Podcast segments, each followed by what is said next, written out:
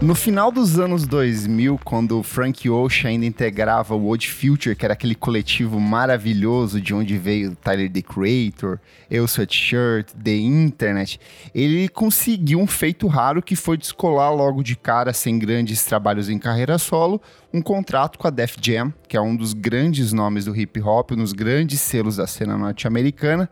Só que o que seria algo muito vantajoso para ele rapidamente se transformou em uma frustração.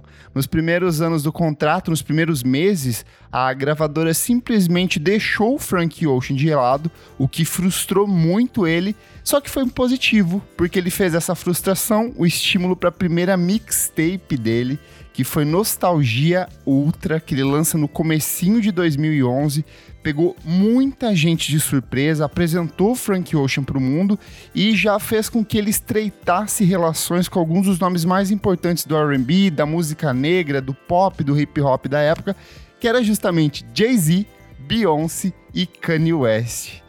Hoje a gente vai falar sobre o Frank Ocean e o Channel Orange, mas antes é importante trazer um pouco dessa história dele.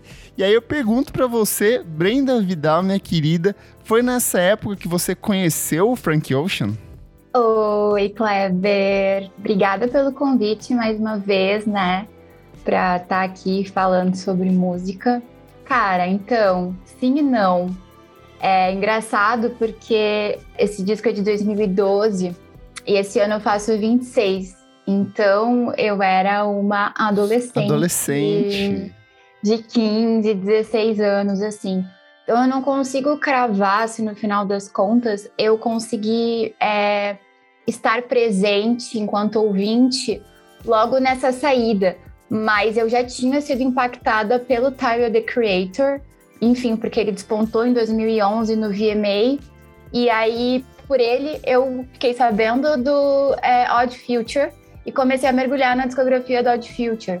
Então, eu esbarrei no Frank Ocean, assim.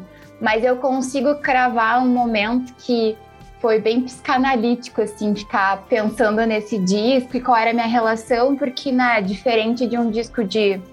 Enfim, os discos que eu, que eu já ouço agora, sendo uma pessoa com uma carreira na cobertura musical, mais uma vez eu estava na escola, assim, no ensino médio nessa época. Então eu ainda era uma curiosa, uma entusiasta. E aí eu lembro que a primeira vez que eu fiquei hipnotizada foi com a performance de Pyramids no SNL, que até o John Mayer está lá tocando, e eu, eu busquei até no YouTube essa participação no SNL, tá lá e também tem um, um, um recorte para Thinking About You, eu acho.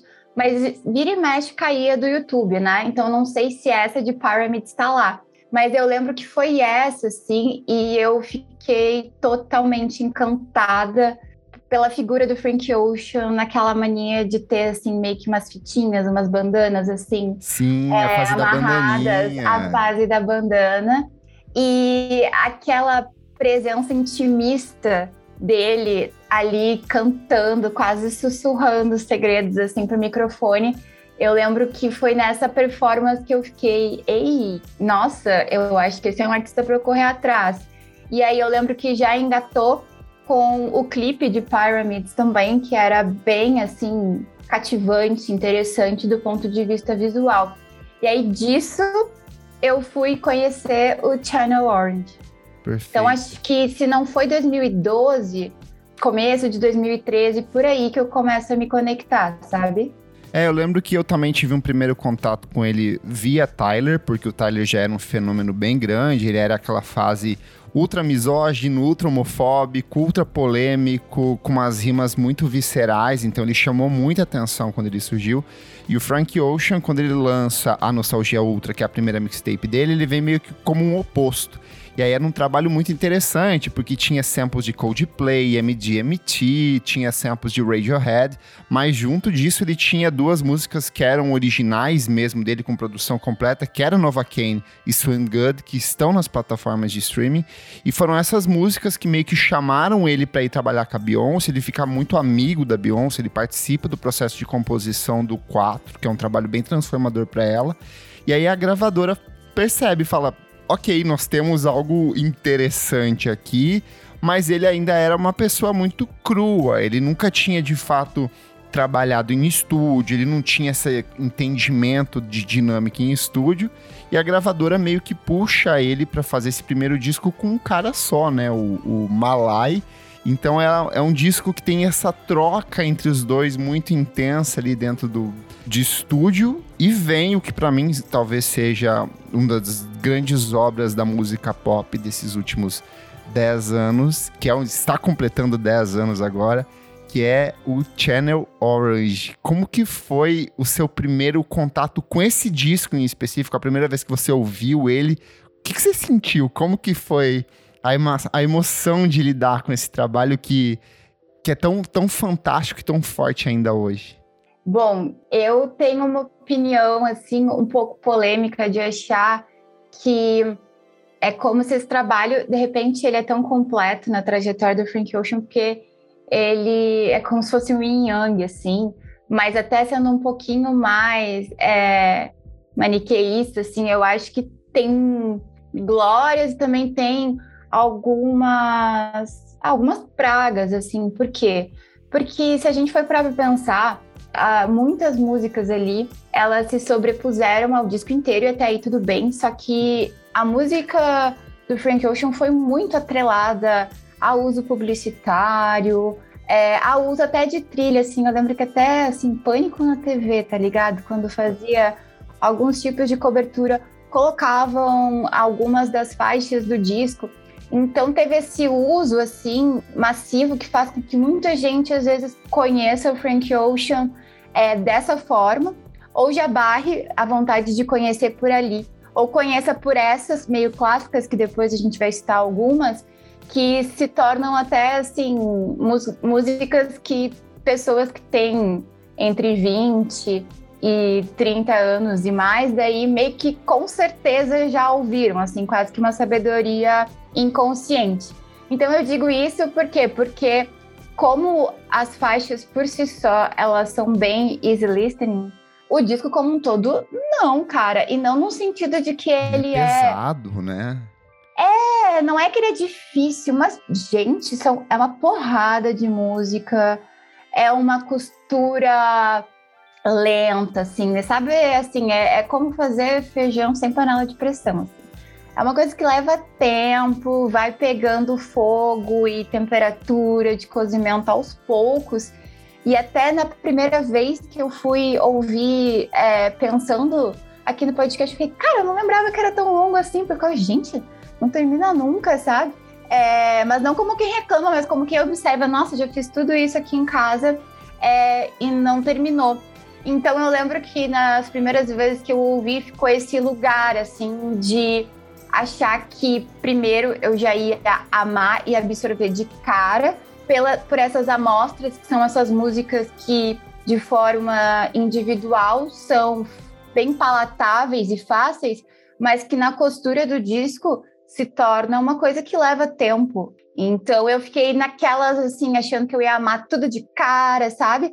E eu fiquei, não, pera. E até hoje esse disco vai se avolumando e crescendo dentro de mim. Tem coisas que só para essa escuta eu fui gostar. Então é um pouco esse lugar assim de desafiador, assim, porque a gente meio que menospreza, sabe? Acha que já está muito no papo e quando ouve é necessário fazer um mergulho, que também é bem intimista, né? Bem. Eu, eu, sinto em alguns aspectos, e eu acho que isso é de fato um, um defeito dele, é um disco muito inchado. Só que, ao mesmo tempo que ele é muito inchado, eu não sei que faixa eu tiraria? Será que eu tiraria essa vinheta? Mas essa vinheta tá tão bem encaixada. Será que eu diminuiria a duração dessa faixa? É, é, é, uma decisão muito complexa. E aí eu acho que essa decisão também deve ter pesado pro Frank Ocean, porque assim, era o primeiro disco dele, a gravadora não estava dando muito crédito. Ele fez esse disco em intervalo de duas semanas. Ele compôs todas as músicas em intervalo de duas semanas. Absurdo. Pra você ver o absurdo que é. Absurdo. É um disco que a gente tá redescobrindo hoje e ele fez assim a toque de caixa. Só que ao mesmo tempo que ele é muito extenso, é um disco de 55 minutos, 17 faixas, eu sinto que ele precisava entregar tudo isso naquele momento, sabe? É a única oportunidade que eu tenho de mostrar o meu trabalho do jeito que eu quero, com a autorização da gravadora para eu trabalhar do jeito que eu quero, mesmo com não tantos com um orçamento limitado, tanto que o disco ele mal tem sample. Ele é todo feito em cima de uma base de, de sintetizador, de batida, uns solos de guitarra muito bem produzido, mas ele não é um disco assim com coros, com vozes, com estruturas complexas. Ele é um disco de um cara querendo extrair toda aquela inquietação, as dores, os amores, os relacionamentos, as vivências dele naquele ponto e transportar isso para dentro de estúdio de um jeito que se comunicasse com os ouvintes. E aí eu sinto que ele se comunica, sabe? Ali eu acho que tá a beleza desse disco que na, é, na, concepção da própria mãe do Frank Ocean é um disco sobre o verão, sobre os amores do verão, sobre os relacionamentos que vêm, vão, desaparecem, amizades antigas que você relembra, personagens esquecidos que vêm e voltam. Então eu acho que isso que é muito mágico. É um disco sobre viver na Califórnia, numa Califórnia do verão, quente, nostálgica, mas que continua dialogando até hoje com a gente, né? Claro, eu concordo muito com esse seu ponto de vista, principalmente com esse adjetivo do álbum inchado, ao mesmo tempo nessa esse paradoxo assim de é, também não sei o que tiraria, o que eu, o que reduziria. E eu consigo pensar muito, mas com esse recorte de raça assim, que é uma hipótese, né, mas quando você fala também que tem que dá para sentir essa essa garra de querer aproveitar a oportunidade, primeiro álbum solo com uma gravadora e tal, e não qualquer gravadora, né, a Def Jam, assim, todo um histórico. Eu sinto que é um pouco isso, assim, de a população preta, assim, pelo globo, mas principalmente pela América, tem essa sensação, assim, de ter que ser duas vezes melhor para poder ter um destaque igual ou às vezes até inferior do que as pessoas brancas em qualquer ramo. E acho que no ramo criativo acaba sendo cruel, porque quando vê a gente espreme tudo que dá pelo medo de tipo, não, eu preciso fazer um disco de estreia e arrasar de cara, sabe? Então eu sinto que tem até esse lugar assim de alguém que mergulhou e fez, é, que é absurdo isso. E eu imagino que tenha sido, não sei se tem entrevistas ele falando sobre esse processo, mas eu sinto que deve ter sido muita pressão interna, sabe? Uma autocobrança assim, porque em duas semanas você fazer tanta, tanto volume de coisa é porque você está buscando um aperfeiçoamento. Então eu fico até imaginando isso, sabe? É pensar também esse esse desejo desse artista negro de querer se comunicar, de querer ser ouvido, de querer extravasar sentimentos e coisas e também de querer uh, pecar pelo excesso, se for o caso, né? Porque a chance precisa ser agarrada, assim. E se a gente conectar também com o tempo que ele fica, é, o tempo espaçado para um próximo disco, a gente também pode pensar o quão intenso foi isso para ele, né? Eu acho que muito disso também é que semanas, dias antes ao lançamento do disco, o, o Frank Ocean, que sempre foi um cara muito reservado, de dar poucas entrevistas, ele se comunicava muito por meio do Tumblr que ele usava na época. O Tumblr era um grande fenômeno na época, eu amava, adorava, seguia ele lá. E ele chega faltando poucos dias para o lançamento do disco com uma carta aberta onde ele se revela como homossexual onde ele conta de uma experiência que ele teve aos 19 anos e como é, esse disco, de uma forma ou de outra, era a maneira que ele tinha de expressar aquilo que ele estava sentindo, essas inquietações, esse medo, porque a gente está falando de um homem negro dentro de um universo de, de, de, de hip hop que é ultra machista, ultra conservador, liberal em muitas, em, em muitas questões, porém ultra conservador em outras. Então isso foi muito expositivo e muito doloroso para ele até na carta ele fala assim: Eu escrevi para me manter ocupado e são. Eu queria criar mundos mais rosados que os meus tentei canalizar emoções avassaladoras.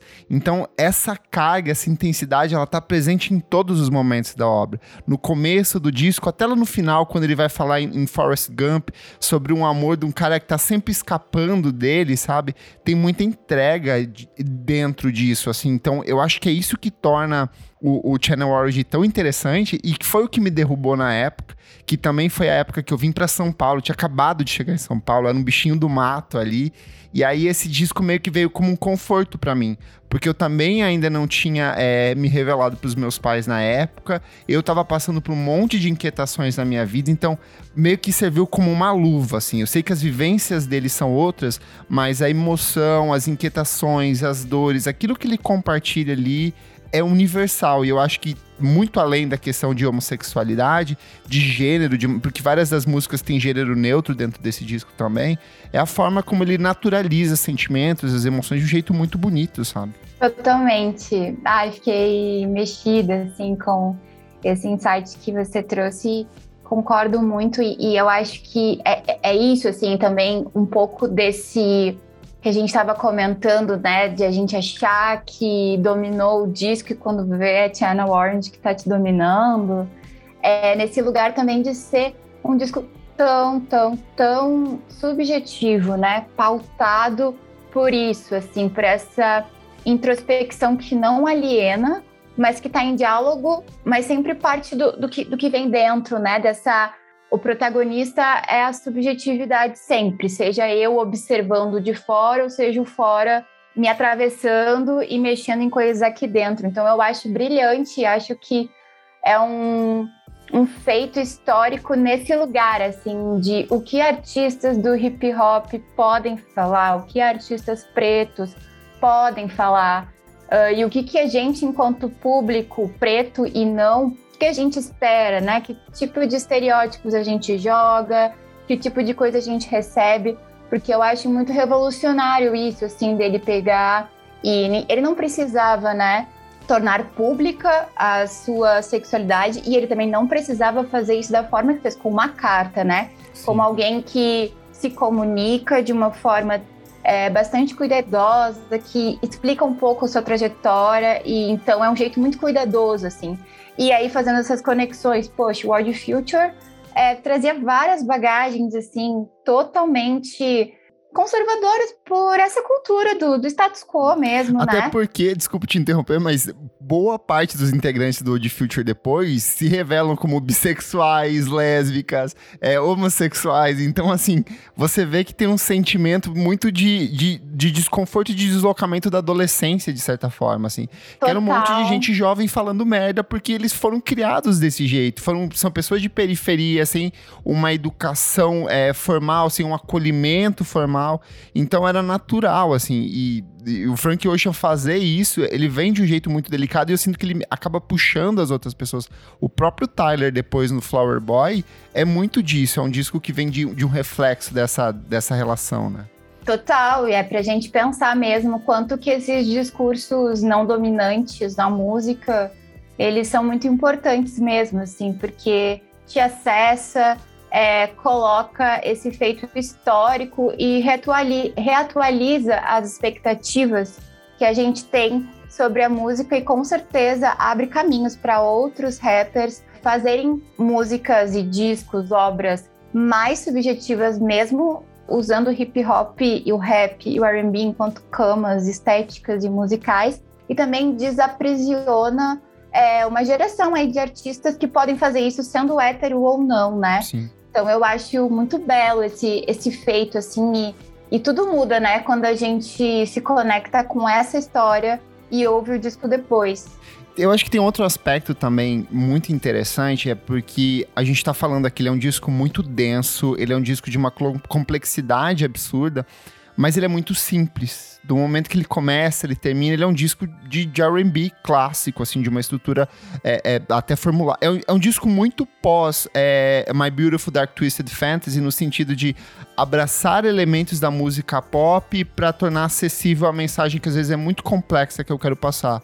E aí eu acho que o Frank Ocean também é um cara que traz muito do que, que o Stevie Wonder vai fazer lá no Songs in the Key of Life, sabe? De pegar e traduzir sentimentos muito complexos numa canção pop, cantarolável, melódica, bonita.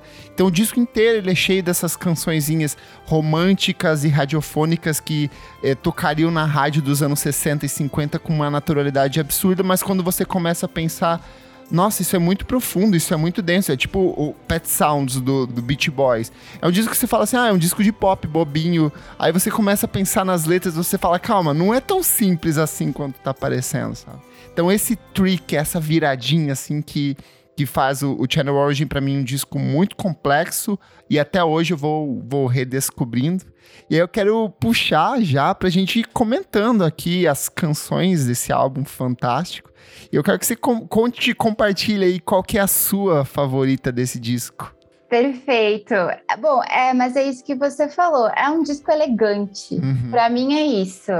É elegante, é refinado, sem que isso seja sinônimo para elitista e sem que isso seja sinônimo para ah, ser muito hermético, assim, cabeçudo, num sentido que afasta, né? E é isso, acessível como, como se pode ser sem que isso seja vazio. Então ele coloca ali, ele, ele atinge ali um lugar muito específico, assim, que. Ai, babado. Vou falar então das minhas preferidas. Eu, até hoje, sou cadelinha de Pyramids, não adianta. Perfeita. Eu acho assim, nossa, sei lá, me toca, eu fico sentindo, sentindo sentimentos e sentindo sentimentos que nem sempre eu consigo explicar. A faixa, ela é uma boa é, é, um, é um bom resumo, de repente, sim, sim. do que, que é o Channel Orange, né? Que é essa coisa de que tem curvas, mas curvas assim muito, que, que você percorre de uma forma lenta, né? E é isso, ela, ela, ela tem duas partes muito diferentes entre si e elas conversam. E quando tudo muda, tudo muda. É, eu já amei é, mais uma parte que a outra, já quis que fossem eu duas também, músicas. Eu também, mudo muito, é.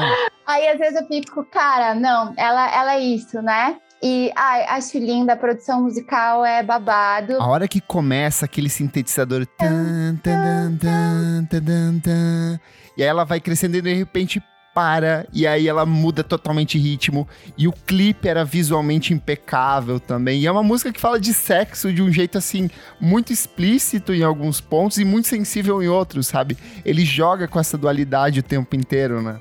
É uma faixa muito dual e, e consegue concentrar muito bem aí é, as vitaminas dessa laranjinha. Depois eu vou para Sierra Leone, que Ai, perfeita.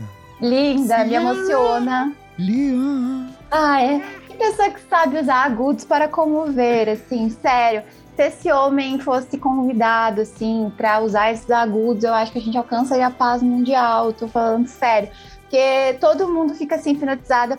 E eu acho lindo como realmente ele transforma uma coisa que é tipo, né? É o nome de um país, assim, em uma coisa doce que parece que você quer, sei lá, viver nisso que ele construiu, né? Nessa ideia. Parece que é, é uma das, sei lá, das palavras mais lindas, assim, Sim. que já foram pronunciadas para você.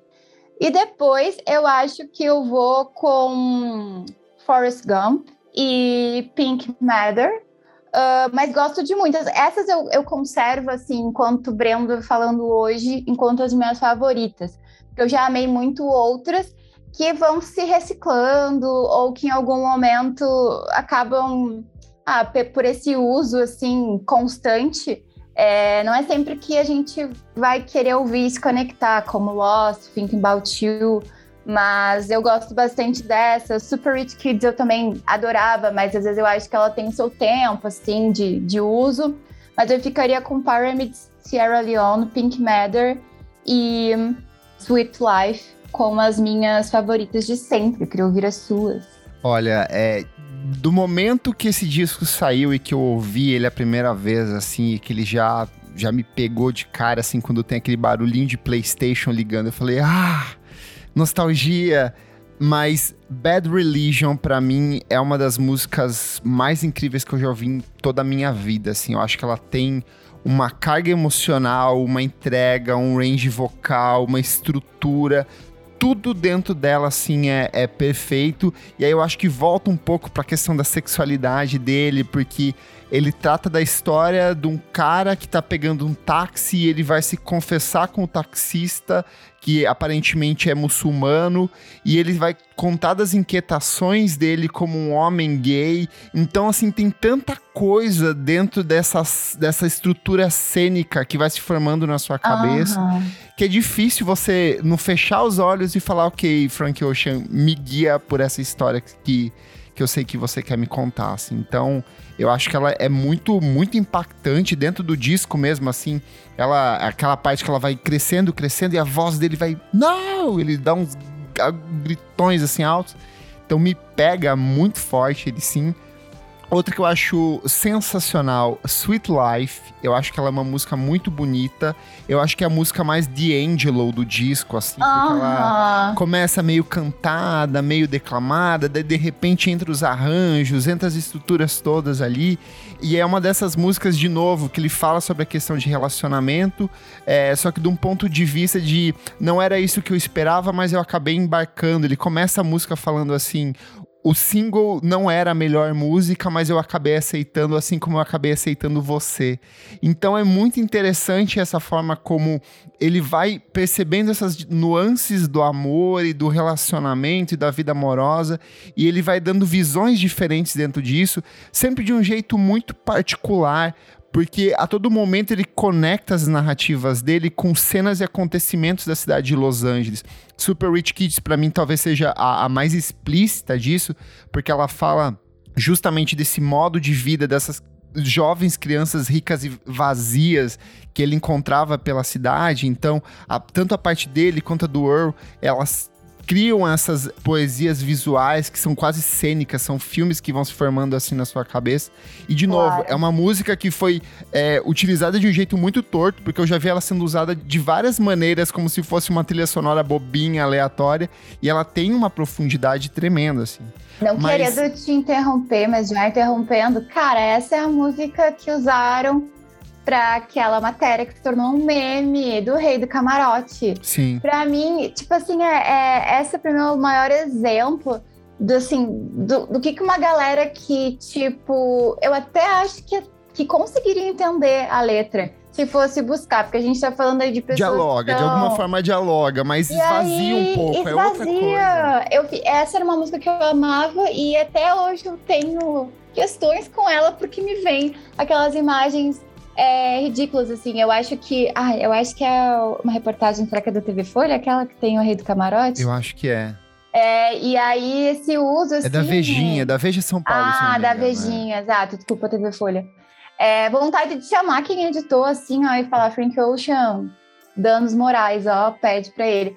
Que realmente, assim, né, acaba costurando as coisas e, e fazendo uma associação meio, meio absurda. Mas realmente é, é para mim, o exemplo mais absurdo e discrepante disso que você falou, assim, que é esse uso meio leviano aí da, de Lost algumas músicas. é uma, por exemplo, que tocou... É, é, a música mais executada hoje do Frank Ocean nas plataformas de streaming e muito é por conta disso. Ela virou uma trilha de programa de TV banal, assim. Ela é uma música que é, fala dessas aventuras do amor, de viajar ao mundo, de correr, de explorar sensações, mas que ela acabou meio que se esvaziando, né, por conta disso. Sim, e ela voltou, ela tá na lista dos, do TikTok Viral Sim. Global. Então, eu acho que também isso influenciou, assim, porque eu, eu né, voltando uh, nas plataformas digitais para ouvir o disco, olhei lá e tava Lost em primeiro. E é bem nesse lugar, assim, desse uso publicitário ou esse uso de, de redes, assim, sendo que aí acaba sufocando um pouco, né? O que, que esse disco pode ser, né? Porque até a pessoa chegar no disco, às vezes ela já enjoou de Lost. Mas é, é, é também é um bom exemplo dessa sobrevida, né? Uh, desse disco, porque está na lista é um disco que, tem 10 anos. Que uhum. coisas que as pessoas produzem hoje em dia que duram isso. É tudo tão efêmero, sabe? E várias coisas. É, é até pra fechar aqui as minhas das listas claro. das músicas, Thinking About You, por exemplo, é uma música que é muito popular ainda hoje em dia. E ela é uma puta música de abertura. Ela tá lá no comecinho do disco, passada a vinheta. E eu acho que ela dá um pouco desse tom, desse R&B, desse R&B melancólico, agridoce que ele vai desenvolvendo ao longo do disco. Assim. Então, é um trabalho que ele é todo custo, é, como a gente falou, ele quis se dar muito. E o disco é, tem vários singles, tem músicas que você fala, isso é um single, isso aqui é uma uhum. música que uhum. poderia ser é, trabalhada como um, nas rádios ou num programa de TV antigo. É, então é um disco muito cheio de coisa, de muita música. E, e como você falou, e a minha percepção reouvindo, eu tô redescobrindo esse disco hoje depois de 10 anos, sabe? Ai, que tudo! E aí, só pra citar, o Channel Orange, ele foi um disco muito bem recebido na época que ele sai. Ele debuta na segunda posição da Billboard 200 e ele acabou disputando ali com o Kendrick Lamar, com o Good Kid, Mad City, como um dos grandes discos de 2012.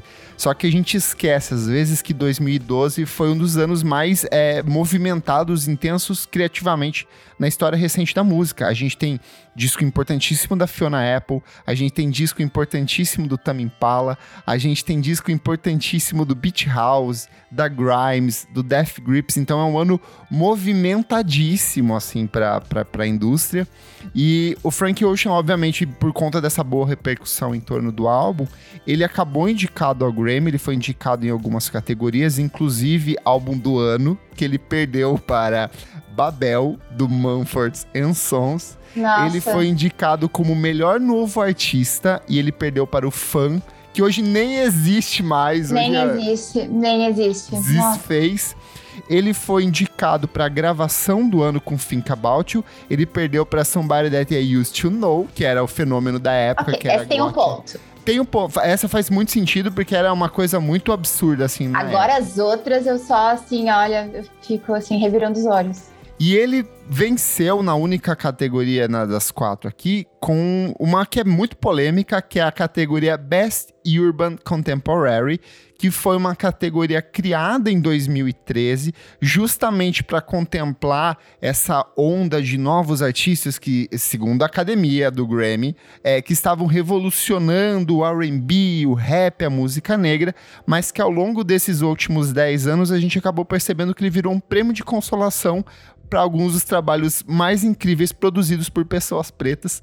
Por exemplo, Beyoncé com Lemonade, The Weeknd com Beauty Behind the Madness, que também os dois discos que são muito bons, que tocaram muito e que acabaram resignados nessa categoria paralela que o próprio Tyler, na, quando ele vence o Grammy dele, ele, ele critica, ele fala assim, tá na hora de tirar esses artistas negros daqui, dessas posições paralelas e colocar como discos do ano, discos de verdade, que é o que eles são, né?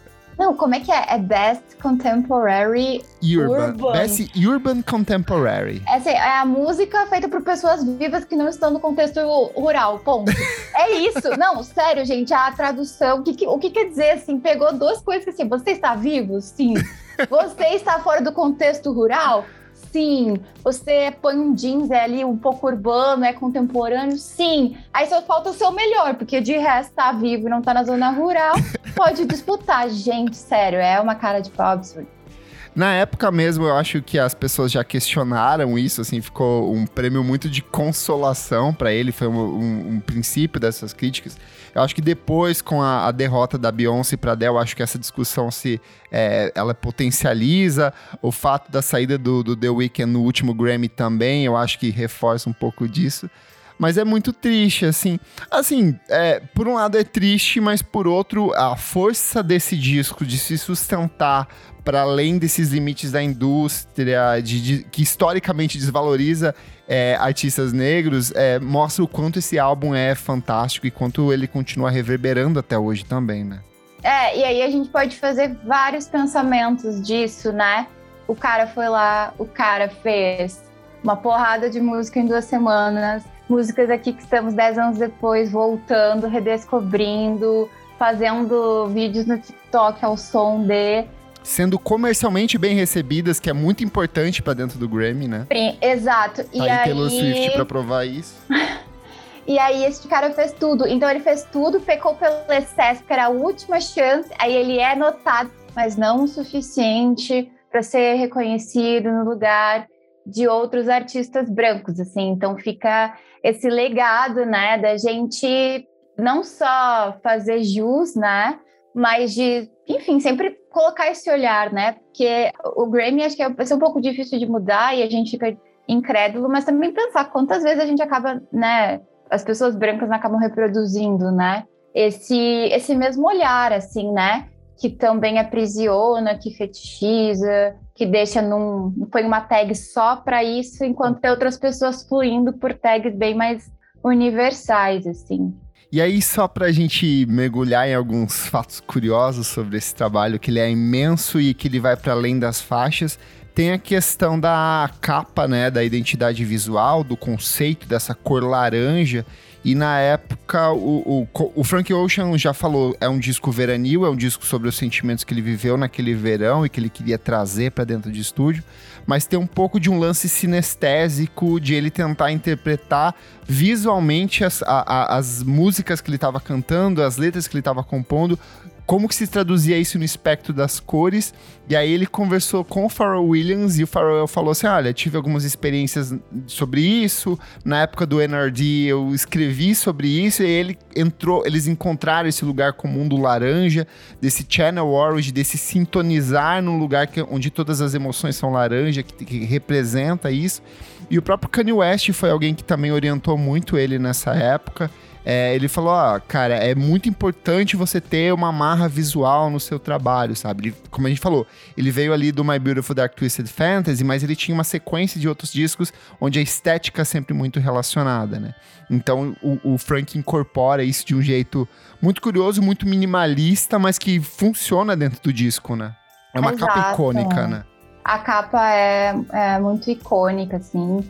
É, mais uma vez, a elegância tá nesse lugar e a gente vai pensando isso, né? O, é, o hip hop tem as suas expressões visuais, então é importante, né? E às vezes acaba sendo um lugar um pouco comum, assim, dos artistas do rap, né? E conectados à cultura hip hop trazerem, né? Sempre além da, da composição e da música, assim. Trazer essa informação, o lugar da capa esse lugar muito interessante e o Earl e o Tyler também são pessoas que mostram o quanto isso aí também é cultural, porque é isso, né? O mesmo, o mesmo coletivo e eles três, assim, acho que são destaques nesse, nesse uso, assim, da, da capa, independente de qual seja o vento da indústria da época, se é mais vídeo, se é não sei o que, não importa. A capa sempre é um lugar importante, assim. Sim. E até tem uma, um, um, aspecto curioso que é o disco é uma capa minimalista. Até é corajoso você, num disco de estreia, não mostrar seu rosto. É pouco comum, ainda mais quando a gente fala de um artista sendo lançado por uma gravadora grande. Mas ele tem uns traços bem curiosos de, da questão do hip hop, que é o uso do Copper Blue, que é a fonte que ele usa na, da imagem de capa, que está ali em branco. E o Copper Blue ele começa como uma fonte bem característica do pop dos anos 60. Então, Beach Boys vai usar, The Doors vai usar, David Bowie vai usar, mas nos anos 80 e 90 ela é altamente incorporada pelo hip hop. Pelo, por vários artistas do rap, eles usam essa fonte que é uma fonte mais gordinha, mais cheinha, para causar esse impacto. Então ele faz meio que essa referência, assim, eu acho super bonito. Visualmente eu acho muito interessante para quem gosta de acompanhar isso. Mas o disco ainda tem outras coisas curiosas. Ele tem, por exemplo, participação do John Mayer tocando tanto no Pyramids quanto em White ali. A gente tem o próprio Earl participando do Super Rich Kids, que a gente já falou, e o André 3000 do Outcast, que talvez seja, junto com o Pharrell Williams, a grande inspiração para essa galera nova de Los Angeles ali. Então ele participa, ele canta em Pink Matter. Ele é uma das grandes influências pro Frank Ocean, tanto que ele volta no trabalho seguinte, assim. Então, essas pequenas participações, esses aparecimentos ali, essas relações com esse hip hop clássico, ela torna o disco ainda mais interessante, né? Eu acho que, primeiro, ele é da, da dialética do, com, com o coletivo, né? Ele vem disso, o, o hip hop por si só, em suas bases, é pautado por isso. Aí ele vem de um coletivo de hip hop, que é uma coisa muito forte, principalmente na, na cultura estadunidense, né? E aí, quando ele vai para o disco solo, ele não vai sozinho. E eu sinto que ele também buscou se cercar dessas, dessas participações meio que mentores generosos, sabe? Pessoas que ele queria ouvir e estava disposto a ouvir, sabendo que essas pessoas iam aconselhar de uma forma sábia, assim, né? Falando aqui musicalmente, assim, e excluindo John Mayer. Mas falando do. principalmente do, do Pharrell, ou do, do Kanye, um desses toques, assim, e também do André 3000, inclusive porque, nossa, eu acho que é, o Outcast tem toda uma escola desse som radiofônico complexo, né? Letras complexas em, em camadas né, de produção musical, radiofônicas que te fazem cantarolar e que gruda. Então eu acho que tem muito essa influência, mas aí a moda Frank Ocean, né? Que ele, ele consegue absorver para o seu universo. Perfeito. E só antes da gente ir para o fechamento aqui, o disco tem é, a, como acreditado como coprodutor o Everest, que era o cachorro que o Frank Ocean tinha na época. Ele morreu pouco tempo depois que o disco foi lançado, ele morreu muito novo, mas ele foi creditado como produtor do co-produtor do disco e ele é o primeiro cachorro a vencer um Grammy. Então eu acho que por si só, eu acho que já valida muitas coisas dentro desse álbum fantástico aqui. Eu, enquanto uma pessoa vegana, acredito que esse é um dos grandes movimentos de quebra do, né, do especismo. Eu acho que é isso. E acho que esse é o grande tono da, da obra. Ela se mantém aí, né? Atual, os debates atuais. Cara, é isso. Channel Orange tem essa importância musical e consegue mostrar o quanto que a música é uma ferramenta realmente de quebra de paradigmas, eu acho, sabe? Ele consegue trazer para esse lugar assim da arte feita com sinceridade, é, como um espaço de reflexão que parte sim de uma pessoa, de vivências específicas, mas que é capaz de comunicar com muitas outras, sem que isso seja é, dialogar com algo que é hegemônico, é, e sem que isso seja esvaziar, é, e sem que, para não é, esvaziar, a gente tem aqui para o outro contra, o contraponto, que é se tornar cabeçuda demais para se conectar só com bolhas específicas. Então eu acho que ele é um disco que cresce pelo que a gente pode acessar enquanto um álbum musical, mas cresce pelo que a gente também pode acessar pelo Frank Ocean e por tudo que ele é e deixa de ser. Então eu acho que é isso. A gente teve que passar por indústria, a gente teve que passar por recortes de é, raciais e de gênero e sexualidade é, para falar desse disco, sem deixar de lado todos os aspectos líricos, sonoros, todos não, né? Mas grande parte deles que dizem respeito à obra em si.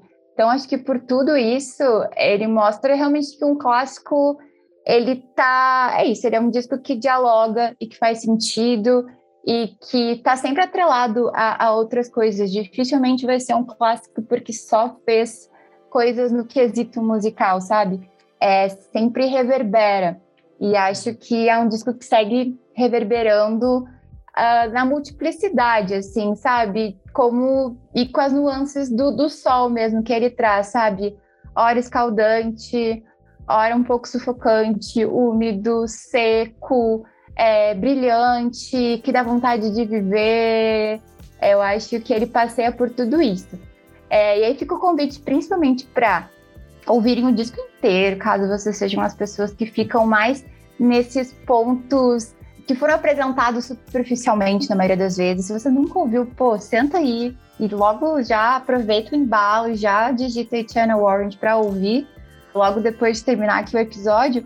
E também faça um pedido assim, se você é uma pessoa mais da cultura periférica ou também muito do, do hip hop e, e deixou um pouco uh, Channel Orange ser cooptado por ah, quem não curte rap conhece no máximo um Frank Ocean. Por favor, não cai nessa cilada. Ouve, se permite, né? Se, se despe aí de estereótipos que você pode estar reproduzindo e, e reconhece esse, esse clássico também. E de nota, ai, eu, eu, eu vou de 9.3. Boa. O Channel Orange, ele é um disco muito pessoal, assim, para mim. Ele veio numa fase de transição muito impactante da minha vida, então é difícil eu ouvir ele e não relembrar fatos e acontecimentos marcantes.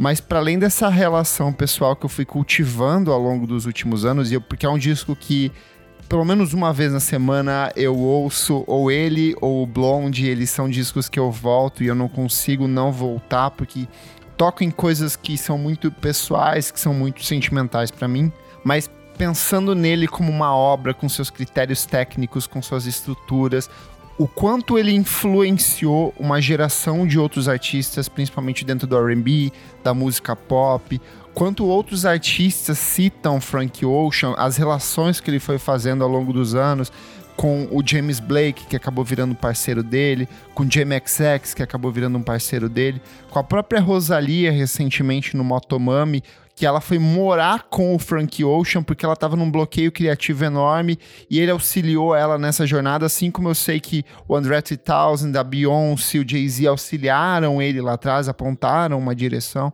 Então eu acho que ele é um trabalho de uma força, de um impacto criativo, de uma relevância artística muito grande. É muito difícil você ver um artista num disco de estreia que chega tão maduro, tão pronto, tão transformador assim logo de cara e que não para nisso, porque nos outros, nas outras coisas que ele vai lançar depois são ainda mais impactantes, são tão interessantes quanto, sabe? Então eu acho que ele é um disco que é um desses casos de uma obra que ela já nasce clássica, mas que você acaba redescobrindo a cada nova audição. Hoje, no dia que você tá melancólico, esse disco vai ter um impacto totalmente diferente. Quando você tá alegre, você vai se apegar nas canções apaixonadas e românticas. Se você tá amando, ele vai ser um disco que é praticamente uma carta de amor em movimento o tempo inteiro. Então ele é um disco muito grande, eu acho que é um disco até maior do que o próprio Frank Ocean, assim. E eu acho que a gente vê isso na forma como ele se transformou num fenômeno de TikTok, numa coisa em que as melodias de algumas das músicas, em que trechos de algumas das músicas estão recriando histórias, sensações e outras coisas na vida de outras pessoas, assim.